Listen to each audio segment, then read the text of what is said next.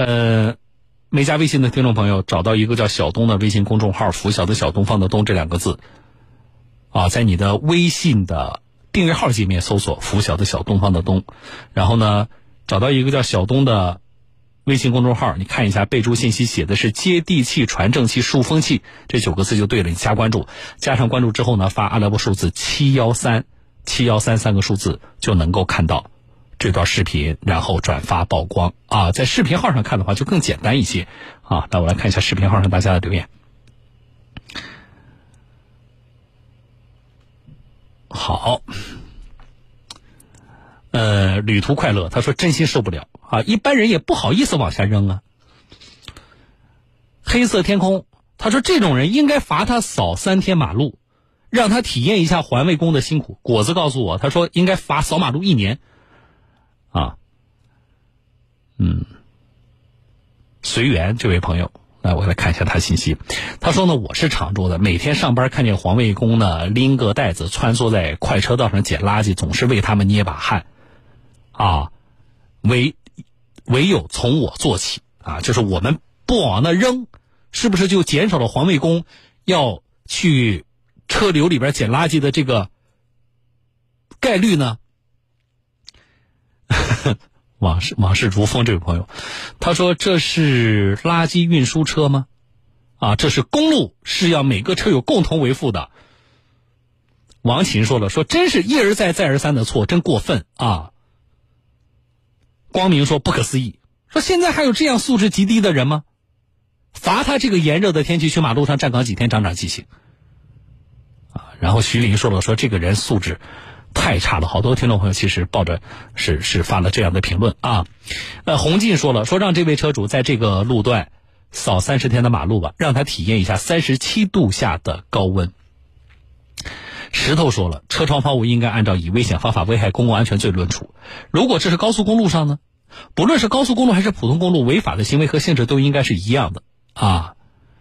呃，这个你要想红的话，你做正能量的事儿啊啊，但是呢。他说：“这个事情不仅要曝光，还要受到法律的严惩。”高山流水这位朋友说了要严惩啊。悠悠说了，这么热的天，让他去扫马路，体验一下环卫工的辛苦啊。康志鹏说：“说这种车主太多了，是吗？听众朋友，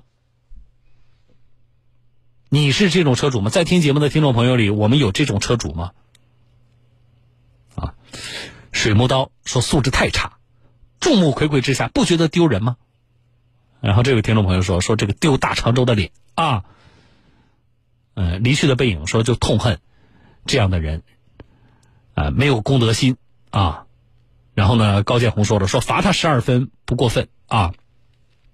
好了，很多听众朋友留言，大家去视频号上，你可以留言，你也可以看到刚才我读的和我没有读到的很多听众朋友的这个留言啊。我觉得是这样，呃，我相信啊，关注这件事情。”特别是去，不管你是否给我留言，还是你自己在内心谴责这样的行为的，我们的这些听众朋友，我相信大家也会规范自己的日常的行为啊，就是我们不会去做这样的事情，让我们觉得鄙视的啊，没有素质的这样的事情啊。但是这里说两点啊，第一，车窗抛物的危险，我们专门说过的。对吧？今天我就不过多说了。比如说，你扔一个空的矿泉水瓶子，如果在高速行驶的状态下，足以把后车的那个挡风玻璃砸碎，啊，就是它是其实它首先是一件非常危险的事情，啊，这是第一点。第二点，我要说一下的是什么呢？就是这个刚才很多听众朋友说的，说能不能扣他十二分？不能，哈，不能扣他十二分。那这种情况能不能以危险方法危害公共安全罪论处呢？至少这个案例看来呢，也不能，啊。那么我们刚才说了，我们已经找到常州交警了。常州交警说我们去查啊。那如果查下来这种情况，车窗泡能怎么罚呢？啊，罚五十块钱。如果还不是车主扔的，那么把乘客找出来可以罚乘客二十块钱。有没有人觉得这个处罚是不是轻了点啊，我是这么觉得的。所以这里要说的是什么呢？我们曝光这种行为。一是希望这个违法行为能够得到依法的查处；二是希望更多的人能够以此为戒，规范自己的不文明的那些驾驶行为。三，我们其实要呼吁啊，我今天想说什么呢？一个是关于处罚的问题，车窗抛物处罚太轻啊。那么，很多听众朋友提到的，我是觉得我们大家刚才说的那些处罚的办法里，有一些是不是可以借鉴？比如说。我们除了依据道交法啊，当然这个我不是特指交警部门啊，这个交警他还是要在依法的范围内啊，他来做出相关的这个处理啊。那么我只是说，针对这种行为，我们是不是能够从立法的层面就开始啊，有更多的一些办法？比如说大家说的，让他去扫马路，就是罚他。以前我们讨论过的啊，有一些行为你可以，他没有上升到刑事案件、刑事犯罪。那么除了罚款呢、拘留啊，能不能罚他做那个社区服务？能不能罚他去做公共服务？扫马路就我觉得就是公共服务的一项，啊，你不是愿意扔垃圾吗？而且关键是你一扔还扔一堆，你自己都不觉得你的脸烫得慌吗？好，啊，你不觉得脸烫，就让你感受一下柏油马路有多烫，行不行？你真是一辆垃圾车吗？所以能不能够啊，类似的行为，不要什么五二十块钱、五十块钱不痛不痒的，扫三天马路，你去感受一下。我相信啊，你不要说五十，你比罚他五百块钱他还印象深刻。还有，是哪个城市？西安还是哪里的交警有个做法？我觉得也可以借鉴啊。这种违法行为怎么办呢？把视频请车主啊，就是那个苏 D F 六七 D 八这位车主，能不能够要求他把这段视频在他自己朋友圈里发一下，附上他自我的反省和道歉的声明，连发二十天朋友圈，不可以分组。很多人他不在乎，哎呀，曝网上曝光有什么关系？又没有看到我的脸。看到我的脸有什么关系？陌生人又不认识我，真正能够影响到他的，其实我们每个人也一样，其实就是我们身边的这些人吗？啊，你的这种不文明行为，你父母知道吗？你有没有给你父母丢脸？他们怎么教的你啊？你领导知道吗？你同事知道吗？你同学知道吗？你孩子的同班同学知道吗？你孩子的同班同学的父母知道吗？好，来自己发朋友圈啊，反省一下，自己弄个文案，交警部门审过了之后，连发二十天。我记得是是哪里的交警？哎，我觉得这事干的有点意思啊。包括我们的罚款也好，拘留也好，实际上是希望能够以这样的形式，外在的这些形式，让啊当事人从内心能够反省一下自己这件事情做的到底对与不对嘛。啊，那我觉得像车窗抛物这种事儿，啊，除了罚款之外，我觉得让他去扫马路、做其他的公共服务，啊，包括刚才说的发朋友圈，可能都比罚款要管用。啊，好了，我说了，特别是常州地区的听众朋友，请你们去把这个转发出去。啊，在呃视频号里边找到一个叫小东的视频号，拂晓的小东方的东，啊，你就可以看到其他听众朋友的留言，好不好？啊，你们去看，微信上的很多的听众朋友看到了，啊，骑着老虎这位朋友他说素质太差，啊，嗯，踏浪说了丢人现眼，修木成金啊，他说罚五十太轻了，啊，建议用罚款的五十块钱买芝麻，找个空地，啊，且太阳好、温度高的地方，让他把这些芝麻手用手捡起来，你这个更可怕。三只松鼠，你看还给我拍了一个照片，人家在车座上放了一个垃圾袋，挺好的呀。他说车窗抛物其实呢很可恶的，我都是随身携带垃圾袋，下班了大家提出去，呃扔到垃圾桶不是挺好的吗？是啊，啊，呃明月的余晖说说公共做那个公共服务啊是个好主意啊。嗯，段这位朋友他说呢，只要和征信挂钩就解决了啊，比罚款好用啊。好了，很多的听众朋友的信息，啊，其实是件小事儿。你说车窗抛物这事儿，这这多小的道理啊！不是说小事儿，是道理，是一个多小的道理。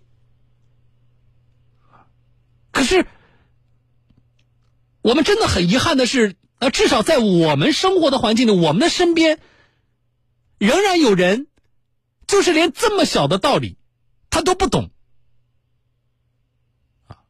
而且我说的这个事情可恶在哪里呢？我说他扔一堆垃圾啊！你你仔细看那个视频，他不是说有的时候，上次我们处理过啊，那个听众后来跟我呃跟我说说小子，哎呀，我这个我都觉得我这个呃这个羞臊的慌啊！他说我当时确实是没注意，我这个随手就把东西扔出去了，扔完了我自己就觉得不对了。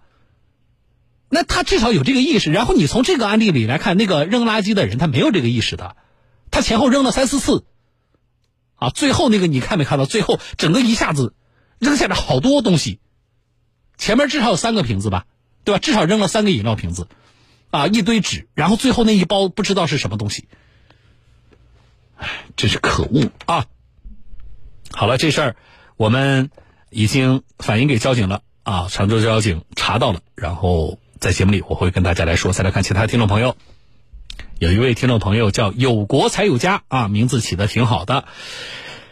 他说：“小东老师你好，我经常会收到一些保险公司的信息，称可以免费的领取保险啊，这样的保险能领吗？说你见多识广，帮我把把关啊，这不用见多识广，能领吗？啊，保险这种东西都能免费送啊，这你也信？不能领啊，不建议大家领啊。他还给我做了一个截屏啊，然后。”发的收到一条短信，某保险公司的短信后面还有个链接，这个链接一定不要点。我跟而且我跟大家说过，一个是链接有可能是木马病毒或者是诈骗，这个案例咱们说过好多，对吧？关键是，我们最近说了多少关于买保险的事啊？我都说了，有有一些事不能贪便宜，包括买保险这事儿就不能贪便宜。你要想买，你就好好的找一家保险公司去咨询一下适合你的产品。啊鸡蛋都不能免费领，保险能免费领吗？苦乐随风，他说请教一下。啊，小文老师你好，请教一下，在人保的网站上可以买车险吗？可以呀，你是不是听了昨天我说我说不能在那个网络平台上买那些保险？那个是说它就是一家网络平台，啊，它没有线下公司，所谓大家嘴里说的实体店，啊，这是一个，另外一个呢，寿险很复杂。不是说你在网上你自己就能搞懂的。啊！对于我们大多数听众朋友来说，因为我都说了，弄个业务员坐你对面给你讲两个小时，你都没有听懂啊！然后你你签了合同，结果理赔的时候还是一堆纠纷。现在在网上人家卖你保险，你就能看懂了，你就变明白了，那显然不现实嘛啊！但是车险是很简单的。车险是很简单的，这是一个；另外一个呢，就是你这些大的保险公司，它的自己的那个网站，它又有所谓的我们说的线下公司或者叫实体店啊，所以这个在线上投保是没问题的啊。嗯，高奇，高奇这事儿啊，我长话短说，他呢就是什么呢？车在质保期内，奔驰的 G L C 三百，质保期内说那个雨刮器也坏，然后那个玻璃的升降开关，就是车门的那个玻璃的升降开关也坏。然后呢，他就说了，他说这现在在质保期里边，保那个 4S 店给我免费换，这要出了质保期，可怎么办呢？那你这个坏的有点频繁吧？啊，我身边也有 GLC 的车主，我们听众里边也有不少 GLC 的车主，也没有听大家说这雨刮器和那个座位开关坏的这么频繁，啊。然后他问，他说这算不算车辆的质量问题？呃，那我能找 4S 店这个怎么办吗？这算不算质量问题呢？啊，如果你自己的操作没问题的话。那当然就算质量问题呀。那么 4S 店的责任就是在质保期里边给你免费换啊。仅凭这个什么升降开关、雨刮器这种易损件的损坏，你没办法从 4S 店那里你说我是要点赔偿是干嘛的？没办法啊。所以呢，就是质保期里边就他给你换。那么出了质保期怎么办呢？我告诉你我的建议，你就不要去 4S 店换了。我没换过奔驰的那个升降开关，我不知道多少钱一个啊。但是上次我拿那个奔驰的车钥匙的电池给大家举过例子，奔驰的那个就是那其他品牌的也一样，你用着用着你那个车啊锁车啊就锁不上了，为什么呢？钥匙没有电池了，对吧？那么你去 4S 店问，你说我要换这个电池得多少钱？奔驰的，我们上上次一个听众朋友一百九十块钱换一个纽扣电池啊，听众朋友，这个东西你自己去买，十九块钱都不要。就是这个升降开关也是一样，这些车型像 GLC 这样的这个销售很多的车型，你去网上买都能买到升降开关这种东西，你非得要原厂吗？就是个塑料件啊，能抠就行吗？啊，长得一模一样的，你自己去淘宝上买，几块钱一个就能搞定，知道吧？所以出了质保期了再坏这种易损件，不要去 4S 店换，啊，干嘛让他这个白挣那么多钱呢？啊，关键它不值啊，啊，一个易损件收你个几百块钱的啊。好了，我是小东，明天见。